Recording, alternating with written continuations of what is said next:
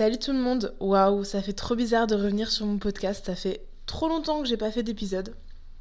Alors déjà, bienvenue aux nouveaux et aux nouvelles et à ceux qui ont toujours été là. Je vous souhaite tout d'abord une bonne année, voilà, parce que j'ai pas fait d'épisode depuis euh, le début de l'année, donc bienvenue sur ce podcast et je vous souhaite une bonne année, une bonne santé, de la réussite, du succès, de l'abondance, tout ce qu'on veut, mais aussi d'être épanoui dans votre sexualité parce que c'est ce que nous allons aborder aujourd'hui dans ce podcast. Voilà, on commence l'année de manière très spicy. Je tiens à préciser tout d'abord que ce podcast va vraiment être réservé à tout le monde. Il est ouvert à tout le monde, euh, de plus de 18 ans évidemment, qui pratique le sexe en solo ou euh, à deux, ou à plusieurs même, faites ce que vous voulez. Il est évidemment euh, accessible à toute personne, peu importe votre genre, peu, importe votre peu importe, j'arrive plus à parler, peu importe votre je vais y arriver, peu importe votre orientation sexuelle. Aujourd'hui, je vais venir un peu questionner nos codes dans la sexualité, mais surtout, je vais venir vous parler d'une d'une façon de relationner sexuellement un peu euh, comment dire j'ai envie de dire en même temps évidente, mais en même temps, euh, c'est quelque chose qu'on n'aborde pas tellement, je trouve, dans notre société. Donc voilà, le but en fait, c'est d'être épanoui dans votre sexualité et être un maximum déconstruit pour que vous soyez pleinement euh, actif et acteur et actrice de votre sexualité. Voilà, on va essayer de résumer ça comme ça.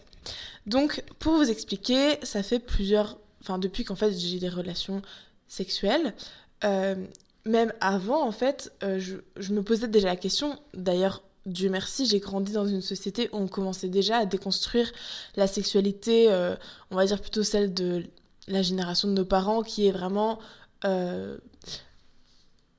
qui fonctionne vraiment par ce schéma très classique, très bateau, déjà très sexiste finalement aussi, de la femme qui sert l'homme, de la femme qui est soumise à l'homme, et euh, de des parties qui fonctionnent par préliminaire, pénétration, l'homme jouit, la femme, si elle jouit, tant mieux, sinon, tant pis.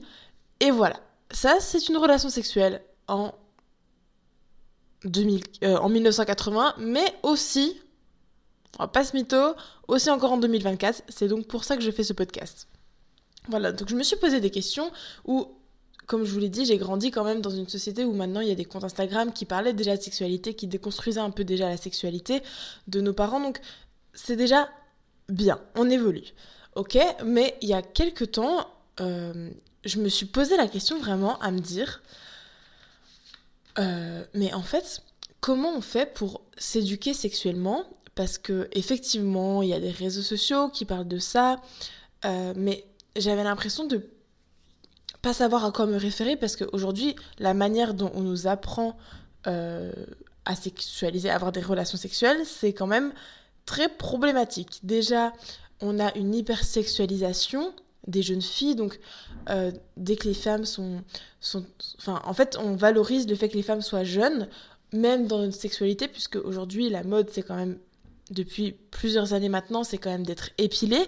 Donc, d'avoir un corps finalement de jeune femme sans rides, euh, un corps euh, bombé, un corps euh, pulpé, un corps, comment dire, rebondi, enfin voilà, pas de peau qui tombe ou, ou quoi que ce soit. Donc déjà, il y a ce côté un peu hypersexualisation, des jeunes femmes. Et puis, pour les femmes adultes, on va leur demander d'être le plus jeune possible, de paraître le plus jeune possible. Ensuite, il y a cette fameuse culture du viol. Donc, je ne sais pas si vous avez déjà entendu parler de ce concept, mais pour essayer de le résumer, en fait, c'est un concept sociologique utilisé pour qualifier un ensemble d'attitudes et de comportements partagés au sein d'une société donnée qui minimise, normalise, voire encourage le violet. voilà, je vais éviter de me faire trigger, euh, enfin de trigger et aussi de de me faire censurer dans ce podcast, mais c'est la réalité des choses. Il y a vraiment ces, discours qu'on peut entendre sur une femme qui s'habille trop court, ou elle l'a bien cherché, ou elle l'a séduit, ou elle a pas dit non. Enfin voilà, tous ces discours-là, euh, entre autres, parce qu'il y en a vraiment des centaines, enfin c'est pas que des discours, comme je vous l'ai dit, c'est des comportements, c'est des actes, des choses qui font qu'on favorise et on encourage le viol, et notamment aussi, autre point que je voulais aborder qui vient de nous apprendre la sexualité alors que c'est très problématique, c'est le porno. Voilà, et dans ce porno, il y a énormément cette culture du viol où en fait on va pas venir enseigner le consentement, où la femme est vraiment utilisée comme objet sexuel. Et c'est partout dans plein de domaines.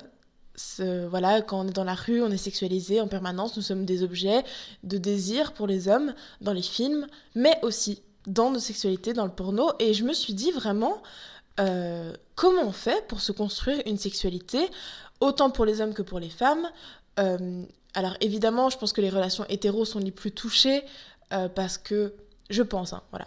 Quelles sont les plus touchées parce que c'est vraiment, nous sommes dans une société hétéronormée où, où le fait d'être hétérosexuel est une norme.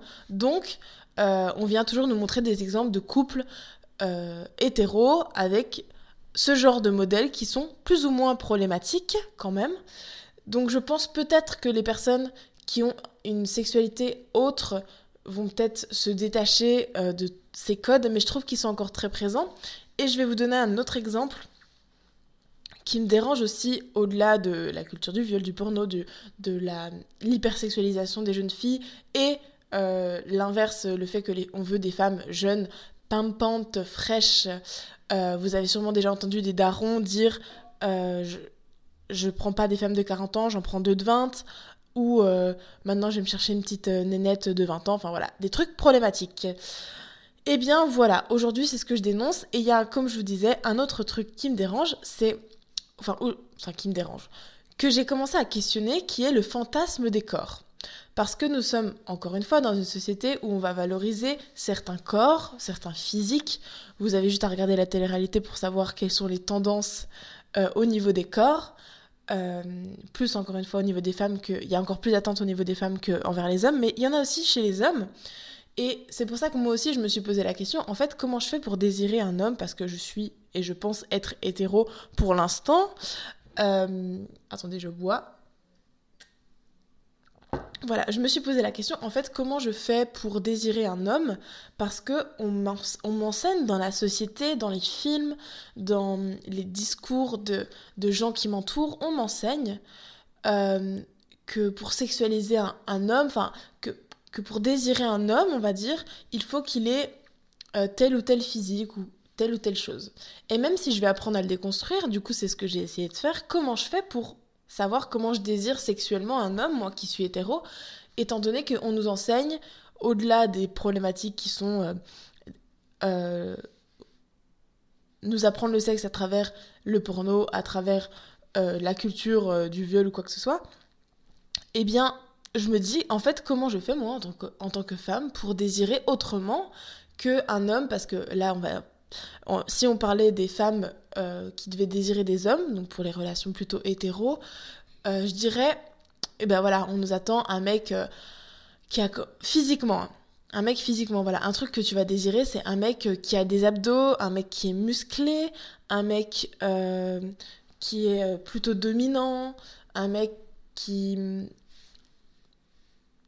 fait preuve d'initiative, un mec qui te protège en même temps, mais il est dominant. Enfin, c'est un peu, euh, un peu contradictoire, hein, presque parfois.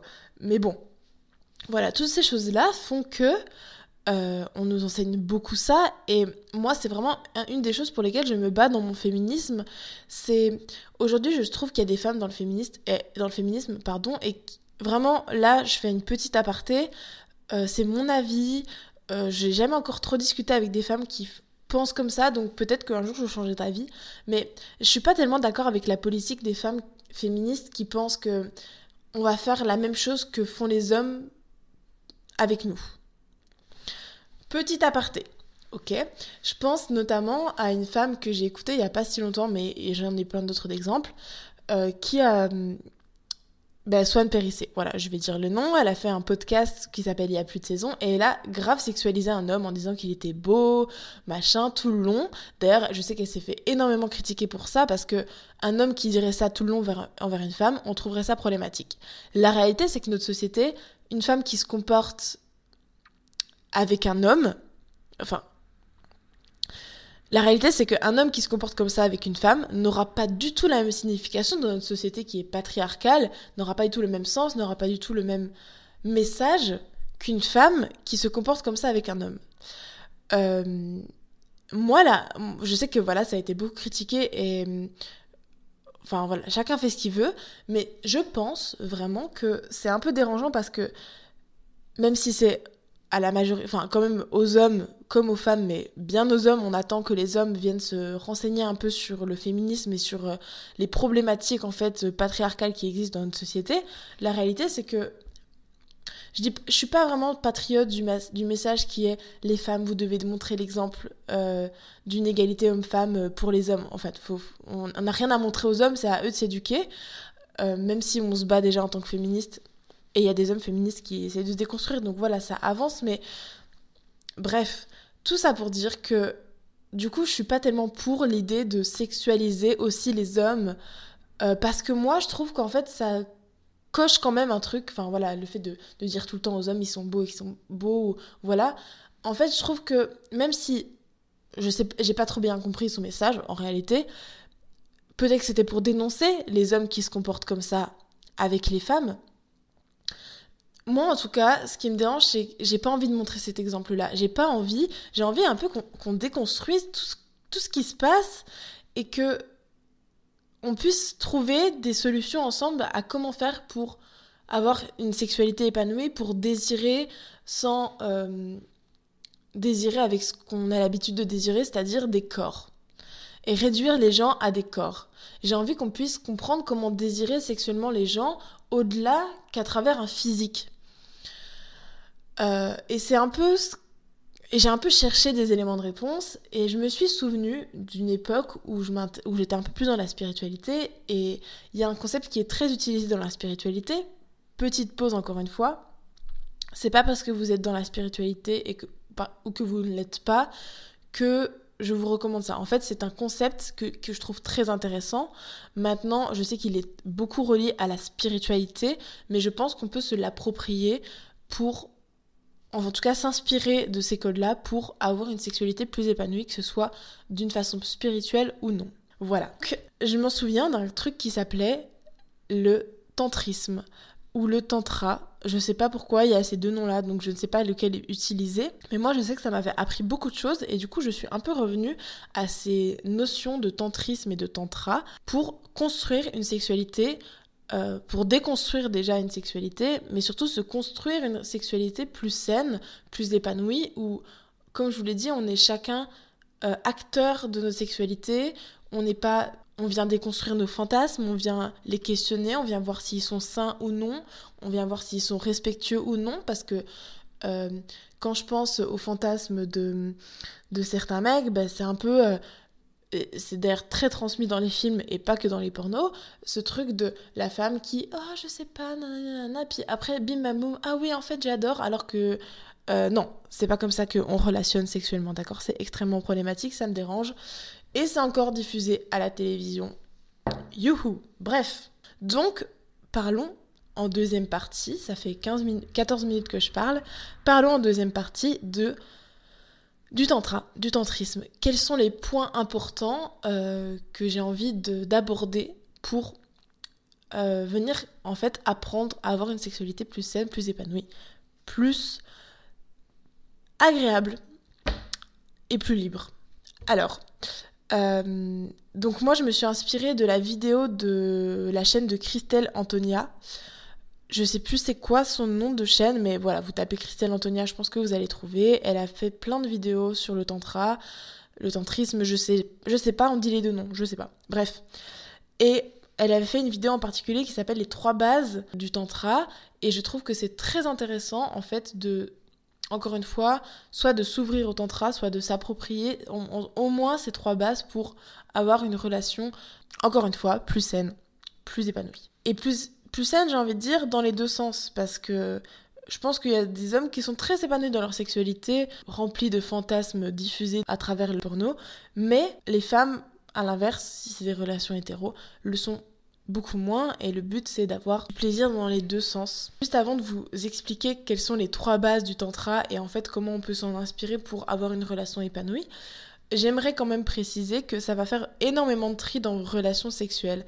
Alors le but n'est pas de... Enfin, moi, je, prône la sexualité épanouie, mais je veux dire, si vous avez envie, au-delà de, ces trois bases, euh, si vous avez envie d'avoir une relation purement euh, physique avec une relation sexuelle où, voilà c'est vraiment basé sur une attirance physique je ne suis personne pour juger. Le but c'est que vous soyez épanoui dans votre sexualité. Donc c'est pas que vous repreniez des codes et que vous vous sentiez euh, puni de les appliquer.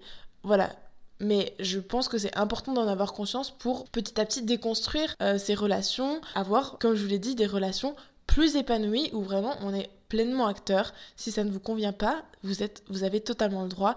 Mais là, j'estime vraiment que c'est des basiques dont on apporte encore trop peu le sujet et qui sont, comme le dit le mot basique, en fait, qui sont essentiels et nécessaires pour le plaisir et l'épanouissement. Alors, j'aimerais donc parler du premier point qui est la sécurité on, pense souvent à la sécurité physique. Voilà, on est dans un lieu où on sent en sécurité, voilà, où, on sent prêt à pouvoir passer à l'acte, entre guillemets, à aller plus loin avec l'autre personne. Mais on pense rarement ou moins souvent à la, à la sécurité émotionnelle, où en fait la personne nous fait nous sentir en sécurité à travers ses gestes, à travers ses gestes, à travers ses propos, à travers son environnement. Des fois, voilà, il faut aussi écouter euh, le lieu dans lequel, voilà, si on va chez l'autre personne, euh, ou suivant euh, où, cette personne peut nous emmener, est-ce que nous on se sent à l'aise dans ce lieu-là? Est-ce que cette personne nous met à l'aise dans ses propos? Est-ce qu'elle nous insulte pas de manière un peu subtile en disant Oh, t'as oh t'as peut-être trop de bourrelets ou oh t'as tel attribut physique tu vois des trucs un peu comme ça qui dérangent et tout de suite, ça te met pas forcément en sécurité, ça te met pas forcément à l'aise. Et du coup, ça va de soi avec le deuxième point qui est la communication. La communication, le but, on pareil, on pense souvent à... On dit toujours que la communication c'est cool, mais ça veut vraiment dire quoi en fait? Le but, c'est de respecter vos limites, hein, ce que vous pouvez dire ou non, mais c'est de vous sentir assez en confiance avec la personne, assez en sécurité avec la personne pour que vous puissiez lui dire, bah écoute, j'avoue que ça c'est un truc qui me met pas du tout à l'aise, ça c'est un truc que j'aime pas, ça j'en ai souffert avec une autre personne, donc voilà, je me sens pas vraiment à l'aise avec ça, j'ai envie de prendre mon temps. Euh, moi je suis plus un peu... Euh, euh, bah, en fait j'ai pas envie de prendre mon temps. Voilà j'ai envie que ce soit plus animal. Et en fait c'est ça la communication. C'est vraiment oser se sentir en sécurité pour pouvoir le partager. Et c'est aussi euh, on pense souvent avant voilà qu'est-ce que t'aimes qu'est-ce que t'aimes pas etc mais aussi pendant. C'est un truc euh, qui est un peu burk vraiment. Enfin je sais pas si vous avez déjà rencontré des personnes dans votre vie sexuelle mais j'ai déjà aussi beaucoup entendu le discours de personnes qui se plaignaient de ça. Des personnes qui sont silencieuses. C'est quand même euh, un échange. Voilà, si tu ne sais pas euh, relationner à deux sexuellement, en fait, tu fais ton truc en solo. D'accord? Euh, Le but, là, c'est vraiment de ce soit un échange entre les deux. Et la communication, elle se fait sous plein de formes, mais aussi la communication verbale qui passerait sous la forme de est-ce que tu te sens bien? Enfin, voilà, ça, ça vient vraiment compléter le point de la sécurité qui est euh, est-ce que tu te sens bien, est-ce que tu te sens à l'aise, ça va, est-ce que ça, ça te plaît, euh, est-ce que tu as envie d'aller plus vite, est-ce que tu as envie d'aller plus lentement, est-ce que euh, là t'aimes quand je fais ça, qu'est-ce que t'aimes le plus, est-ce que tu peux m'aider parce que là je sais pas ce qui te plairait, voilà, vraiment communiquer, et là je le fais de manière très formelle, mais tu peux le faire beaucoup plus de façon sensuelle et, et même excitante. Voilà, donc ça, je pense que c'est un point euh, non négociable à prendre en compte. Dernière chose qui est vraiment la base en fait du tantra, du tantrisme, euh, que je trouve très très intéressante. Et comme je vous l'ai dit, en fait, il y a la notion spirituelle, mais euh, que vous soyez, voilà, je trouve que ça s'adapte vraiment au fait que vous soyez spirituel ou non.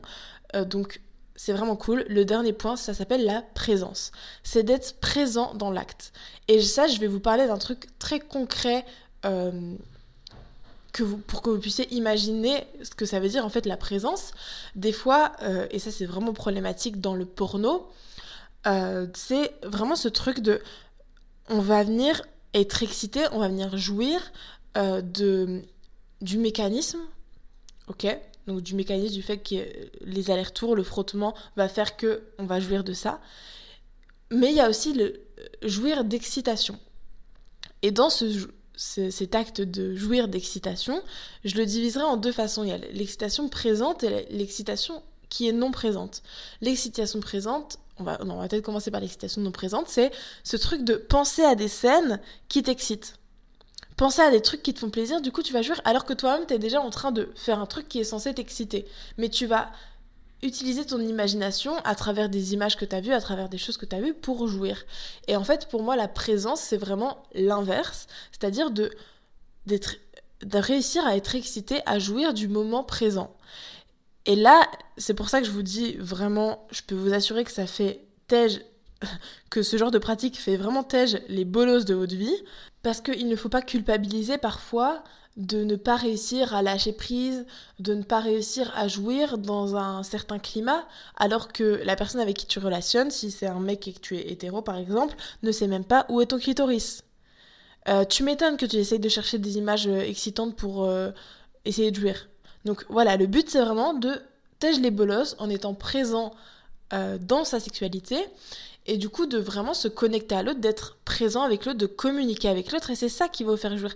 Des fois, je pense que vous comprenez vraiment ce que c'est cette sensation de tu jouis en... Mais t'es avec l'autre, mais physiquement t'es avec l'autre, mais mentalement tu penses à autre chose. Mentalement t'es pas connecté avec l'autre.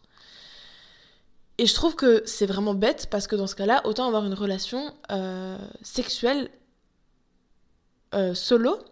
Et en fait, je trouve que ça fait vraiment sens je trouve que ça fait vraiment sens parce que euh, finalement, si on peut avoir du plaisir et une sexualité en solitaire, quel est l'intérêt de le faire à deux? Ben en fait, ce qui change, c'est la présence que tu vas avoir avec l'autre. Et le but, c'est pas que cette personne vienne combler un truc chez toi que t'as pas réussi à combler. Euh, d'ailleurs, cette, cette image de combler est très drôle. Mais voilà, le but, c'est que ça vienne pas combler un manque chez toi. Euh, après, je comprends aussi le besoin parfois de se connecter à l'autre, d'être en présence de l'autre, mais le problème c'est que certaines personnes, euh, enfin toi tu vas être, finalement tu vas prendre du plaisir d'être avec l'autre, de relationner avec l'autre, mais l'autre va juste penser à des trucs euh, et pas du tout être dans le moment présent. Donc c'est un peu dommage, je trouve. Et j'estime que voilà, vous faites ce que vous voulez dans votre sexualité. Maintenant, si vous cherchez une relation, euh, on va dire, euh, exclusive, sexuelle et tout, je pense que s'appuyer sur ces points-là, c'est vraiment nécessaire et vraiment utile euh, pour avoir une sexualité épanouie dans son couple. Et j'ai envie de préciser un dernier point. Comme je vous l'ai dit au début, on a vraiment eu cet enseignement de les petits bisous, après les prélis, après l'orgasme, et après le mec jouit, la femme, elle jouit si elle veut, si elle peut, sinon débrouille-toi. Ben, en fait, j'ai envie de rappeler, et d'ailleurs, je sais que Et tout le monde s'en fout, la vidéo, enfin, la chaîne Et tout le monde s'en fout avait fait un épisode là-dessus que je vous recommande vivement. Je vais aller regarder tout, de suite d'ailleurs. Euh, s'appelle Sexualidad. Oui, voilà. C'est, euh, ben, d'ailleurs, il l'a fait il y a deux semaines. Euh, il y a deux mois, pardon. Et tout le monde s'en fout, c'est un hors-série, s'appelle le Sexe. Avec S-E-K-S-E. -E. Voilà, franchement, je recommande vivement cette vidéo parce que ça permet aussi de comprendre que on nous enseigne vraiment ce schéma classique, mais votre sexualité, elle peut tellement être reliée à autre chose. En fait, on n'est pas obligé. Je trouve que vraiment, mais même, on, parle beaucoup de, du, porno, de, la culture du viol, des gens autour de nous, mais ça, se traduit même dans des soirées où tu vas parler de cul, où tu vas, tu vas avoir des questions de cul, et genre, des fois, tu as des trucs genre, quelle est la durée idéale euh, de relations sexuelles, tu vois. Il y en a, ils vont dire 20 minutes, il y en a, ils vont dire une heure. En fait, euh, c'est des trucs un peu qui pourraient paraître ouverts, mais en fait, je trouve que ça conditionne un peu les gens à dire, ok, donc du coup, euh, la durée idéale, c'est 20 minutes. Non, la durée idéale, en fait, c'est la durée que tu auras...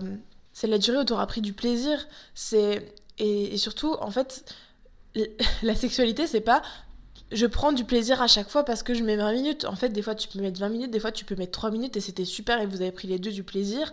Parfois, ça va être une heure. En fait, c'est vraiment sortir de ces codes qu'on nous transmet dans la sexualité. Euh, Ou, fait, des fois aussi, on va considérer qu'il y a des préliminaires. En fait, euh, aujourd'hui, on, on, commence un peu à nous expliquer que la sexualité, déjà, les préliminaires, c'est de la sexualité. La, la sexualité ne se résume pas qu'à de la pénétration. Sinon, les femmes lesbiennes euh, ne serait euh, ne pratiquerait ne pratiquerait jamais le sexe. Et pourtant c'est ce qu'on essaie de, transmettre quoi qu'elle elle pratique le sexe mais juste à travers des ce qu'on appelle dans notre société hétéronormée les préliminaires. Mais c'est en réalité du sexe.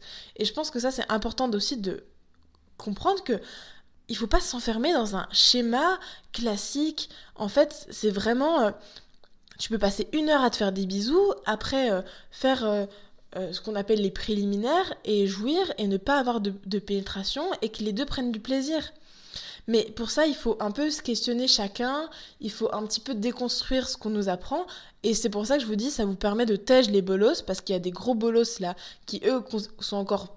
Euh, qui, eux, adorent faire du sexe solo, mais uniquement avec les pornos, et du coup sont vraiment matrixés par ces, ces schémas ultra toxiques, ultra mauvais pour l'épanouissement de nous en tant que femmes et même pour leur épanouissement à eux. Et je trouve que ça permet aussi de relationner avec des personnes qui sont plus à l'aise avec qui ils sont, qui sont plus à l'aise avec, voilà, qui ont osé se poser des questions, qui ont osé se questionner, et ça fait vite du tri. Bon, maintenant vous allez me dire où est-ce qu'on les trouve? Moi-même, je ne sais pas. Hein. Euh, c'est rare, c'est précieux, c'est des Pokémon rares, mais je vous promets que c'est pour du mieux. Maintenant, je ne, j'ai pas envie de faire à l'inverse, de vous de vous forcer à rentrer dans ce code-là d'une sexualité euh, plus diversifiée, plus épanouie, si vous, vous vous plaisez dans des relations avec qui sont purement physiques, qui sont purement animales, ou parfois ça peut faire du bien aussi. Voilà, le but c'est qu'on soit ouvert, mais que ces notions que j'estime être des basiques pour l'épanouissement sexuel soient quand même abordées. Je pense que ça fait du bien et je pense que certaines personnes ont besoin de l'entendre aussi parce que je ne sais pas où trouver ces réponses. Franchement, je les ai trouvées avec mon expérience, mais je peux vous assurer que c'est pas facile et je trouve que on en... Enfin, c'est pas très facile à trouver. Alors peut-être maintenant avec les comptes euh, Insta, j'avoue que moi j'en suis pas, donc euh, il y en a pas mal, je pense, qui peuvent parler de ça mais je pense que c'est nécessaire. Voilà. Écoutez, on commence bien l'année, hein, on parle... Euh, aujourd'hui, c'est des nouvelles résolutions. Les nouvelles résolutions, c'est être épanoui sexuellement et dégager les bolosses de notre vie. Voilà, j'espère que c'est des bonnes résolutions euh, qui vous inspirent. Je vous dis à plus pour un prochain podcast. Bisous